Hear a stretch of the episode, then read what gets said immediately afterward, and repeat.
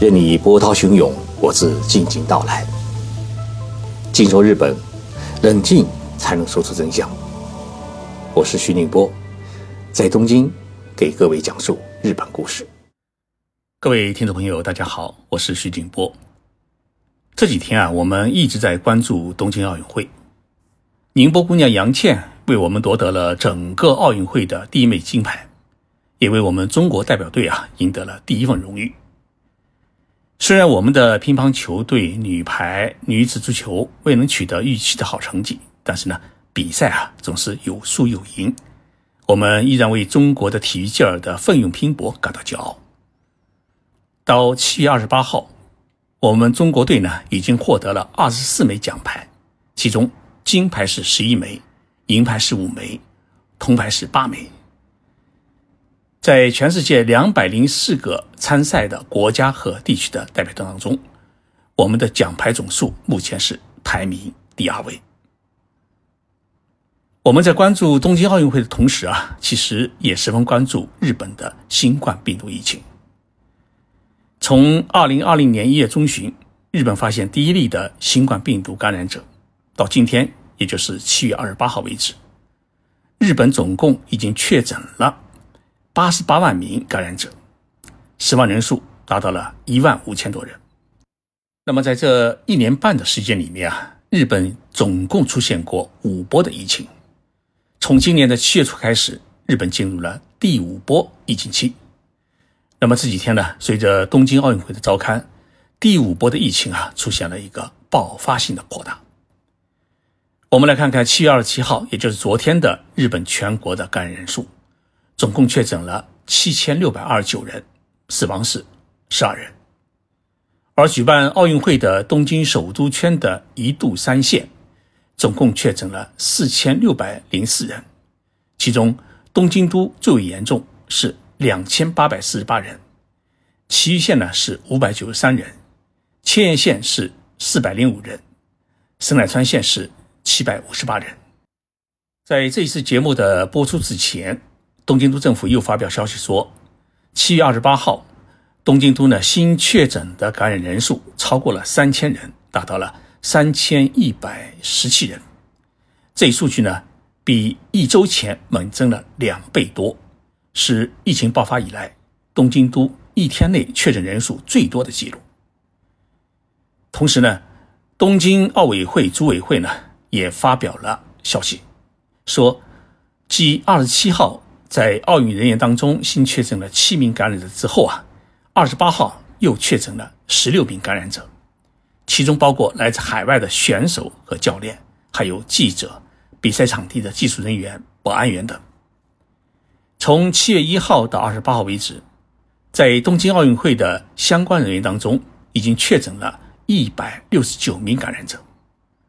所以啊，各国选手很不容易。既要参加比赛，发挥好自己的技能，争取拿到奖牌，同时呢，还得事事小心，提防病毒感染。所以这一届的东京奥运会啊，开的实在是很不容易。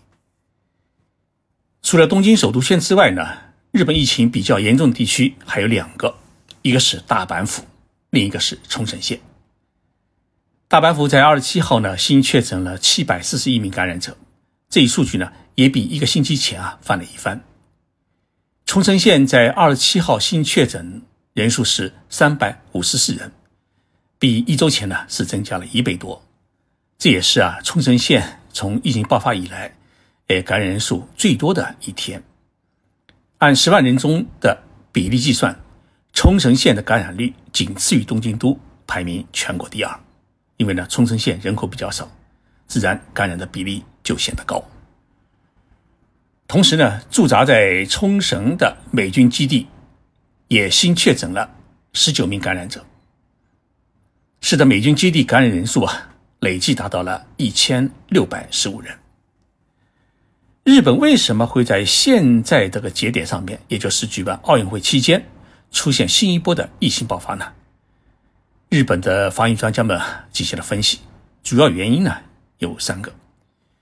首先是六月实施的东京、大阪等地的紧急状态，它只是控制了感染者的数量的增加，并没有做到斩草除根。所以像东京都的话呢，每天还有两百到三百人左右的感染。那么大家觉得控制的还可以，能够松一口气，于是就解除了紧急状态，没有从根本上面来消灭病毒。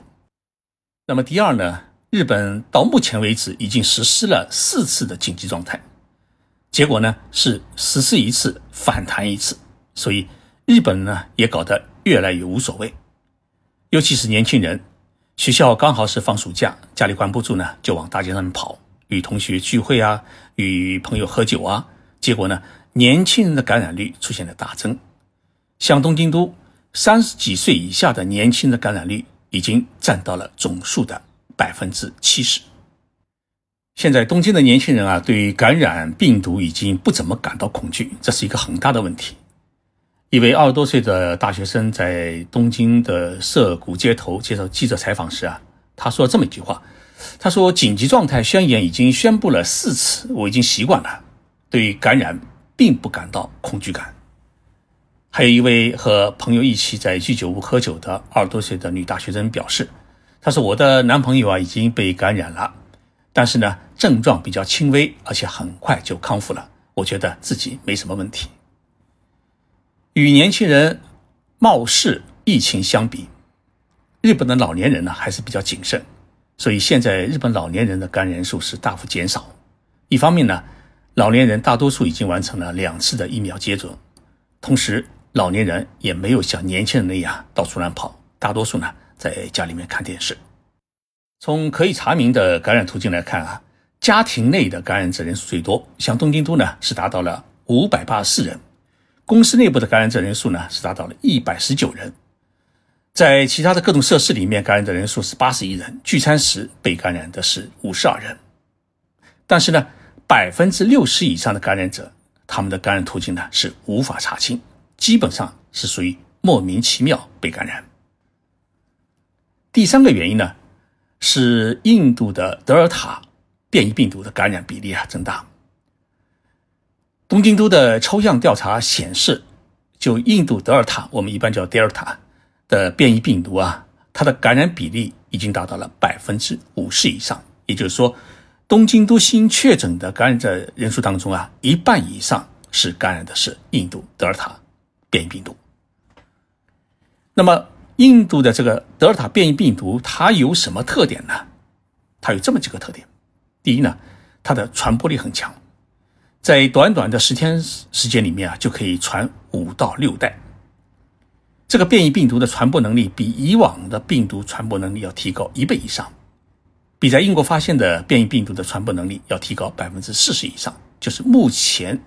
呃，在全世界流行的各种病毒当中啊，呃，德尔塔病毒是传播力是最强的。那么，德尔塔病毒的呃这个传播速度快的这个特点啊，它还可以从有效的暴露啊、感染到出现临床的症状，它的发病的速度啊，是时间是变得非常短，有的呢就潜伏短短的一两天就马上可以发作。第二个特点呢，是很容易转变为重症，风险很大。感染病毒以后啊，呃，发病以后转为重症、危重型的比例啊，比以往高，而且转为重型、危重型的时间也出现提前。第三个特点呢，可能还存在着逃逸免疫的功能，也就是说，现有的疫苗对于德尔塔病毒，它并不能起到完全的。防疫的作用。那么，正因为如此啊，日本政府的疫情专家委员会会长叫尾生茂，他指出，在八月份的第一周，东京都的感染人数啊将会达到三千人左右。但是，从二十八号的数据显示，这个预测目标呢已经提前到来。日本的防疫委员会啊，呃，预测呢，到八月八号，也就是东京奥运会闭幕的时候。东京都一天的感染人数很可能会超过四千人，这就意味着日本全国一天的感染人数将会超过一万人。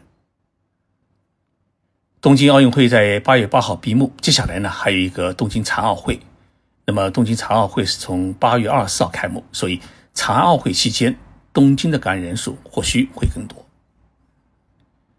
一个老生常谈的问题又摆在了我们的面前：那么东京残奥会能不能开？要不要开？